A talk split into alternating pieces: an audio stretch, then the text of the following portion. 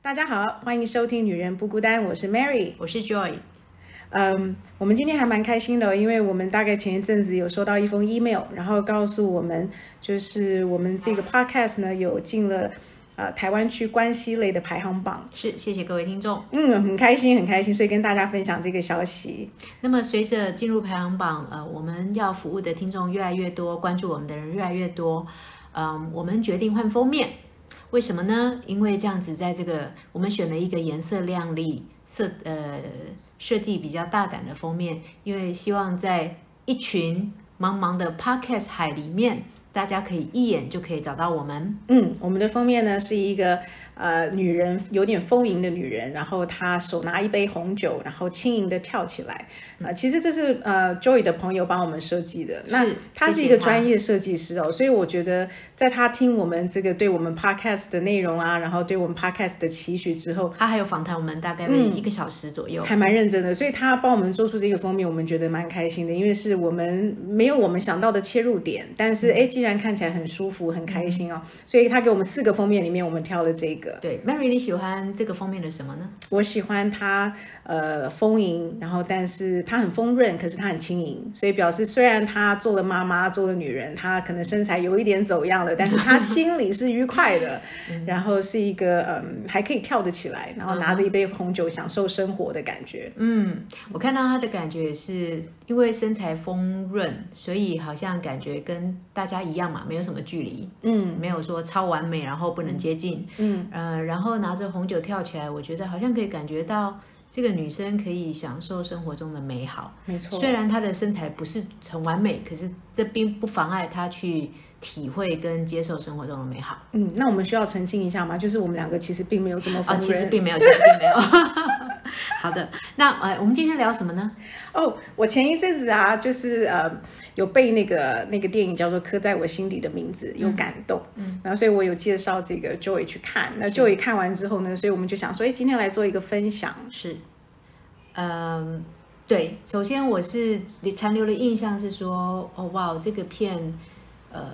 里面的歌曲好好听，嗯，然后呃，但本来有一点不理解说。这个两个人好像有彼此互相吸引，为什么一个总是把另外一个一直推开呢？嗯，那在看到电影的后面才知道说，好像他是这个是为他的，嗯，就就是说主角 A 他因为自己也不确定他自己的性向，所以他很困惑，所以他觉得这是很辛苦的一条路，所以他希望这个主角 B 不要像他一样辛苦，所以有一点点这个因为为对方着想而把他推开，嗯这是我后来看完电影到看到最后才得到的感觉，然后我觉得嗯，整个很赏心悦目，很好看，歌曲好听，那感动呢？感动啊！我觉得感动就是怎么会有那么深刻的爱啊？然后你是青少年时期遇到的对象，可是你可以爱他一辈子。嗯嗯，对，然后你说一起，可能比方说我们都会很怀念有一些青青青少年时期一起成长的朋友，我们会做一起做一些笨的事、傻的事，然后有些也会联络到现在。嗯可是生活圈如果慢慢不一样，其实很难维系很久嘛。嗯，所以我自己的经验里面是，跟国中、高中如果能够维系很久，都是不容易的了，嗯，对不对？即使是友情，那他们是相隔那么久都没有互相见到，然后怎么会那个还还确定那个爱情还在那边呢？所以不知道是不是印证了叫得不到的是最好的，得有不可到的能就是最怀念。对我听过一句话说，呃，最爱的永远是得不到的那一个。我当初是因为其实很我我觉得蛮压抑的，因为这个是我小女儿，我小女儿才青少年嘛，她才国二国三，嗯她是她的朋友找她去看这部电影，嗯，所以是女女生青少年的女生，嗯嗯嗯，然后呢，她看完回来，她跟我说她看不太懂，嗯，然后我其实也没有很在意这部电影，我是后来开始听到越来越多人在说这部电影，因为它的可能这个就是越来越多观众喜欢，然后我就开始呃，在他的歌就开始很红了，因为卢广仲唱的。然后我是先认识这个歌，然后在看到歌词的时候，我就非常非常感动，因为我觉得这个歌词不是适用在 Birdy 跟他这个就男主角的爱里面，我觉得它适用在所有人所有的爱情里面都可以用。嗯，然后我就觉得是一个非常令人感动，然后呃会觉得说很遗憾，因为就是说你真的是没有办法跟他相爱，你没有办法跟他在生活中真的在一起，所以你把它放在你心底里面。所以我我我很很喜欢这首歌，我也很喜欢他一开始的那种啊，有有一个乐队就是 orchestra 这样子的表演方式，有小喇叭，有长笛，有什么，你就会觉得说，哎，它有连接到电影里面的点，就是他们基本上都是同一个乐团的。嗯，所以这整部电影，我觉得它的塑造是很细腻的，然后用在呃这个男生跟男生的恋爱里面，我也能够深刻感受到，在那个年代，他们算是一九八零一九九零年代，其实是很辛苦的同性恋，因为你不被接受嘛。我我其实周遭有蛮多呃同性恋的家人或者是说朋友，然后我可以看他们一路走来，在感情里面跌跌撞撞，然后我可以感觉到他们的辛苦。异性恋有异性恋的辛苦，但是同性恋的对象，他们比我们更辛苦，是因为他们的能够交往的对象池子比较小，池子更小之外，很多人是隐藏起来的。你你你不见得一定知道他也是，所以当你喜欢上，而且当你所以当你喜欢上，你还得小心翼翼的去确认对方是不是可以接受，然后他自己自己是不是也是，并且他能够接受他自己是。所以这部戏的两个男主角就是这样哦啊，他们就是一直在确认自己跟确认对嗯方。所以我觉得你要想想看，他们只有十几岁的时候，当你发现你其实不是嗯自一己般自己应该很慌张的，很慌张，因为你不是走正常人，呃，就是说我们说一般人的路子，你不是走大众的路，你是走一个呃属于跟大家不一样的路，你会害怕，你你怕公布出来，你父母会不会接受？嗯是，你怕你呃，你你喜欢那个对象，虽然你感觉他喜欢你，可是你也知道他不敢承认，所以这个不敢承认是不敢承认你而已，还是不敢承认这一段关系，不敢承认他自己是同性恋，所以我觉得很辛苦，非常非常辛苦的一条路。可是你说那是那个年代，呃，三二三十年有吧？现在比较开放，而且台湾是少数接受同婚的国家嘛，对对我有好多外国朋友都很羡慕，觉得我们很很先进。对，但是即使是现在，你觉得出柜的有比较多吗？我觉得因为有风气我觉得有，例如说你在路上走路的时候，你可以看到，你基本上在二三十年前你看不到两个男生手牵手，嗯，但我现在可以很明确看到，而且在以前，男孩子你可以感觉得出来是说，呃，他可能两个都看不出来他，其中一个是稍微你呃。呃，属于比较女孩子这一块的，比较阴柔的，你看不出来，他们基本上都还是做比较男性的打扮。但是现在你可以看得出来说，诶，是他的阴柔，他这个特质，他不介意它可以大方展现，嗯他可以大方的展现。但是其实说实话，我觉得呃，我我想讲两个事情，就是说，even 在二三十年前，或者是现在好了，我觉得在同性恋这个里面受苦的当然是同性恋本身嘛。嗯可是我觉得还有一个人很受苦是。所谓在这部电影里面的那个学妹，啊，就是同性恋为了自己的困惑或逃避而去走社会主流路线，所以还是去结婚的那个配偶。对，嗯，因为她可能，我觉得 Birdy 是不知道自己到底是不是，因为她也不讨厌这个学妹，所以她也可结能婚觉得有淡淡的喜欢就可以结婚。对，他对于喜欢跟爱，他其实一开始也不是那么清楚，所以我觉得他结婚了，生了小孩了，然后最后发现他最爱的真的还是。呃，原来的那个那个男朋友，那个男同学，嗯那其实这个等于这个学妹付出了这么多的青春，对，嗯，也不能够说是因为这都不是大家希望发生的，所以就是，但是我我觉得她也是算是一个比较无辜的的的，那我觉得要看第这个三者学妹嘛怎么想。她如果觉得，因为我很爱你，所以至少我跟你有过这一段婚嗯姻，我觉得不后悔，嗯嗯嗯，这也是一种幸福啊。如果这样子也很好、啊，对，但是如果她有被欺骗的感觉，那就不好了。 嗯，所以我有，我好像我看到一个新闻有讲说，呃，就是有一个有一个太太她抓奸，后来发现她先生喜欢的对象是男的，她忽然之间她好像有一股气就忽然不知道泄到哪里去，因为她觉得她没办法对男男的小三生气，对对没有办法跟他竞争啊， 好像有她好像有一样那样的感觉，好像她忽然之间不知道说被。可呃是、可是背叛还是背叛啊。对我现在要讲，就是说她那个背叛感觉，忽然之间她不知道怎么拿捏，她好嗯像就如果是女孩子的背叛，她好像是、这个第三者是一个女的，她好像可以愤怒，她可以呃知道自己哪里可以跟那个女的可以比，然后哪里不够好，哪里怎么嗯样。可是跟一个男性，他忽然之间不知道怎么比较，所以嗯他其实也很错愕，然后也很困惑。嗯，所以我可是觉她得没有被欺骗的那种不舒服的感觉，就是说一定有啦，你还你是找有我是为了逃避，哇，那那可能，所以我觉得是困惑，困惑多过于背叛。到底你当初爱我是真的还是假的？嗯，可是我我记得我小时候有读过一本书，是讲说同性恋基本上它是一个光谱，哦，对，你还跟我说过，我蛮喜欢这个比喻。嗯，所以它所谓的光谱就是说，光谱的两侧，一侧就是完全的异性恋，一侧就是完全的同性恋。那中间这一条就是你看你落在哪里，比如说你若落在中间，有可能你是拜，对，有可能你同时可以喜欢男生，也同时喜欢女生。那你如果落在七十五的异性恋呢，那有可能是说，哎，你其实是有一点点的，你也可以欣赏女性，你可以欣赏你的同性，但是你本质上你还是喜欢异性恋。嗯，所以他我觉得用光谱来取代的好处是，嗯，没有什么是很绝对的，这边或那边。对，每一个人就是看你落在哪一个点。我觉得这个哈、嗯，我第一次听到你跟我讲这个光谱的事情，我觉得哦，很棒，一个很新的概念。然后，嗯，也因为我听说过有一些是有一些同性恋是基因的关系，是先天的，嗯，大概统计上有百分之十。嗯那可是我也听过有一些是说，哦，不，这是后天的环境的，嗯比方说，嗯，父母亲的的对小孩的教养的方式，让你会讨厌异性，嗯对啊、那也有或者是说，你没有，你这辈子没有遇到那个对的同性人出现，你也没有任何感觉，嗯你就会觉得你其实是异性的，嗯其实这只是你没有遇到对的人而已，嗯，对，所以就是说，你如果你讲光谱，我觉得就可以解释得开。对，就是就有太多的原因，你对为什么不是完全的异性恋，或是完全的同性恋？对，不过我觉得真正重要的是说，假设我今天体会到是在光谱里面有在游移，但是我今天可能已经选择了去结婚，嗯，我其实基本还是对这个婚姻有一个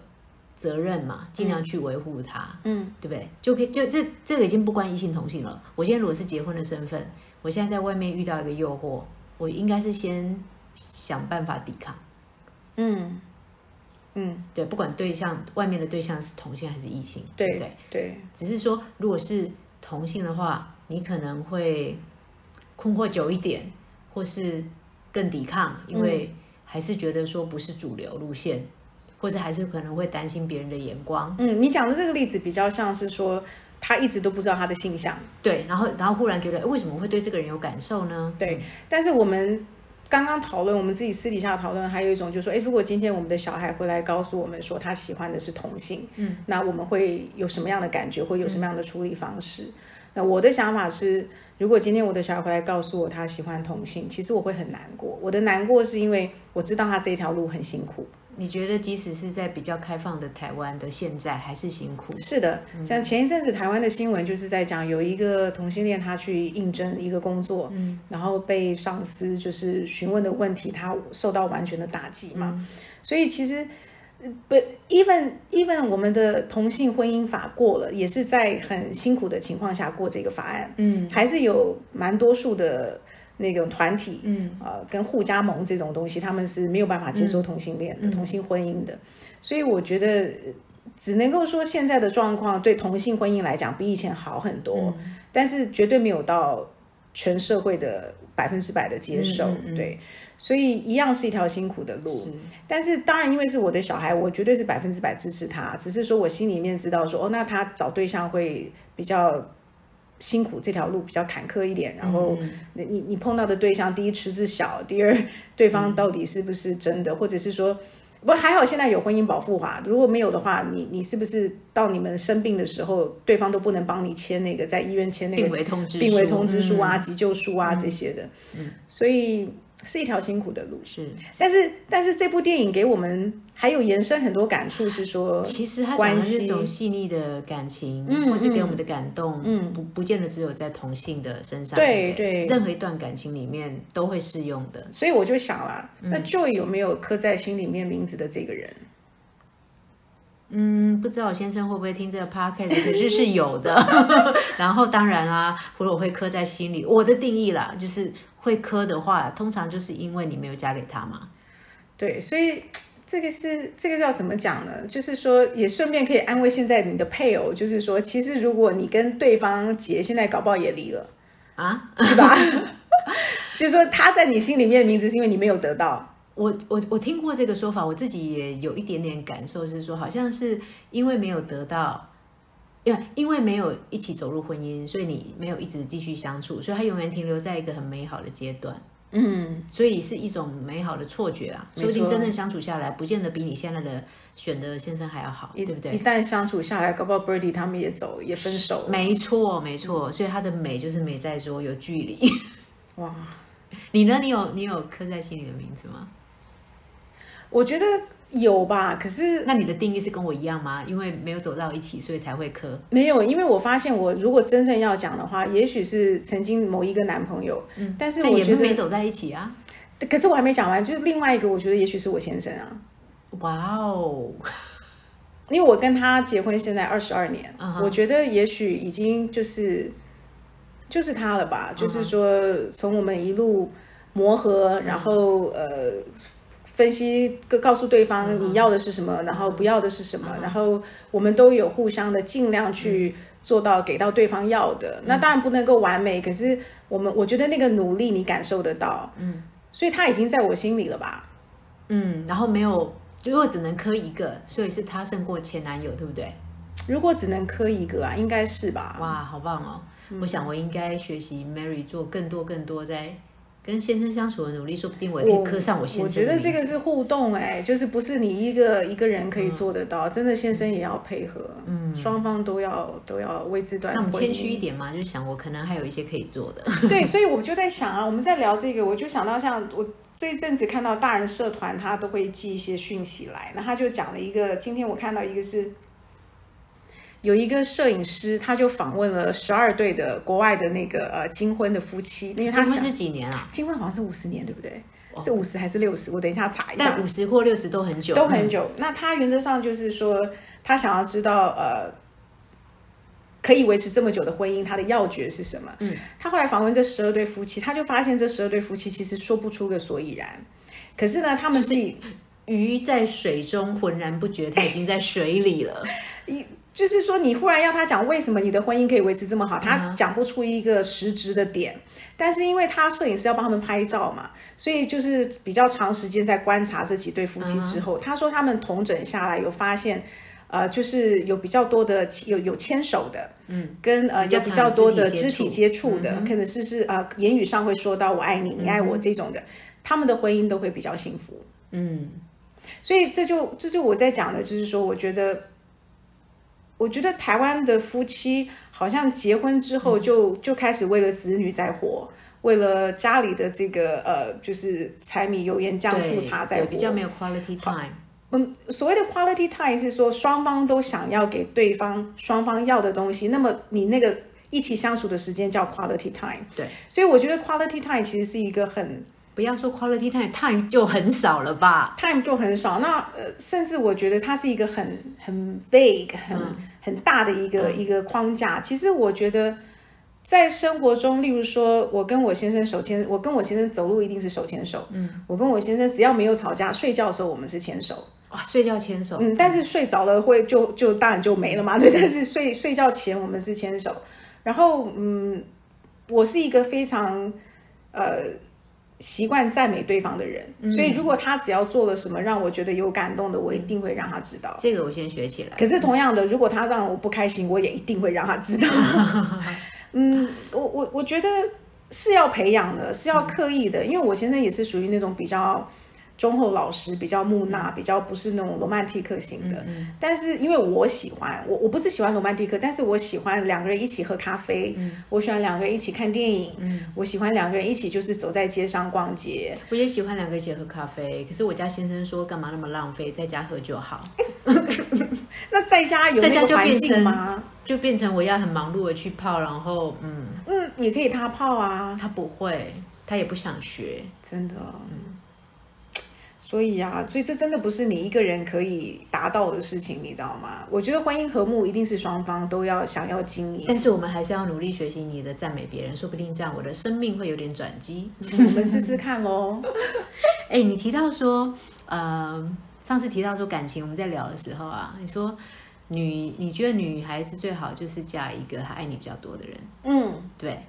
我有这样讲吗？在《真命天子》那一集吗？好像是哎，你你现在还这么认为吗？当然啊，我觉得，呃，我觉得你你可以在谈几次恋爱里面找到一个是，呃，就说你曾经很爱很爱的一个人，嗯但是当你很爱很爱这个人的时候，你你其实真的要结婚，我觉得脑袋要稍微理智一点，就是你要去想象你跟这个人结婚之后，呃，你们的生活形态。呃，是你要的嘛？比如说，你很爱他，势必是你付出要比较多。嗯，那你现在跟他谈恋爱是几几年的事情？嗯，你一辈子的时候，你愿意帮他付出这么多吗？都是你在付出。嗯，然后他就是少少的回馈，你愿意吗？如果你愿意，那么也可以。可是我、我不愿意啊，我那像、像你说，你跟你先生都很呃，目前很美满，然后也常常手牵手，然后你也会常常感激他。你当初选他是因为他爱你比较多吗？嗯。然后现在他是爱你比较多吗？嗯，那、现嗯现在结婚二十二年已经很难说谁爱谁比较多了，因为我跟他已经就是除了爱人关系，还有家人关系，还有我觉得还有一个是呃，因为我什么话都可以跟他说，嗯，我所有的情绪好坏都可以跟他说，所以他已经是我最好的朋友。我觉得你什么都可以跟他说是，是不是因为他也不会批判你，或不会会不会说哎嘲笑你？我觉得嘖有一点点是我被他怎么讲，应该是说他给我一个很大的信任度，让我知道说我怎么做他都会在那里。嗯，这个好棒。我有些话我知道我先生不喜欢，所以我不能跟他聊。嗯所以某些领域的话，我不能跟他聊，我也会诚实跟他说，那我不能跟你聊这个，我可以跟我别的朋友聊吗？嗯，然后所以因此我需要一些时间是去跟朋友聊这些我需要聊的东西，因为、因为你没办法跟我聊，嗯嗯他也说好啊，那很好啊，这也是一个方式啊。但是其实慢慢慢慢演变就变成他真的跟我不是无话不聊，嗯因此我没有办法像你现在在这么有自信的说，嗯，他是我最好的朋友。对，有点小遗憾啦。嗯，但人生就是充满各式各样的遗憾。对对，至少我是这个小遗憾，其他都还蛮满意的。 对啊，对啊，嗯，给他点机会吧。对我先先学习你的赞美别人，赞美他多一点。然后也要提要求。哦，好，赞美跟要求要搭配。嗯我我常常听到很多夫妻是那种，就是说，呃，一方不太要求嗯的，可是他很委屈，然后他委屈到某一年他受不了，他就要提离婚。嗯，那被提离婚的那个人，他也觉得莫名其妙，因为他也不知道发生什么事，一路以来都好好的，为什么对忽然对就要离了？所以对，我觉得还是要求跟赞美，其实 again 就是一个回馈。我觉得双方都要回馈，嗯，呃，不管是感受，不管嗯是精神，不管是物质，我觉得都要回馈。嗯嗯好，这就是诶、我们林林总总、拉拉杂杂的。看完刻在你我心底的名字之然后后的再读慢后慢联感，想，对，其实我们我我是觉得，哎，我们做了这么多集，我们再做了十几集下来，我们其实最让观众知道一下，听众知道一下，就是我们收听率最高的是《真命天子》那一集。好像大家比较喜欢听关系类的、嗯男女的，对，而且我也觉得蛮好玩的，感情的因为我也是收到那一封 email 才知道我们是被归在关系类。我们不是一开始注册就是关系类吗？没有没有没有，其实我们注册当初是说，哎，你可以放标签字，你可以啊、啊你的你可以 tag，所以我那时候 tag 很多啊，比如说我也有 tag 小学生啊，因为我们有讲到一集有讲到小孩所以嘛，是关系类比较 stands out，对不对？对，嗯对，好而且感觉是男女关系，啊、我们虽然不是这方面的专家，不过如果大家比较喜欢这方面的议题，我们可以多聊聊这方面的嗯，经就是验，把我们个人的经验，或者是我们周遭看到的朋友的经验，嗯，提供读呃听众一些想法。对，一起陪伴。好了，那我们这一集就先到这样子喽，呃，下一集我们就明年见了。明天见，先跟大家说新年快乐，新年快乐！拜拜。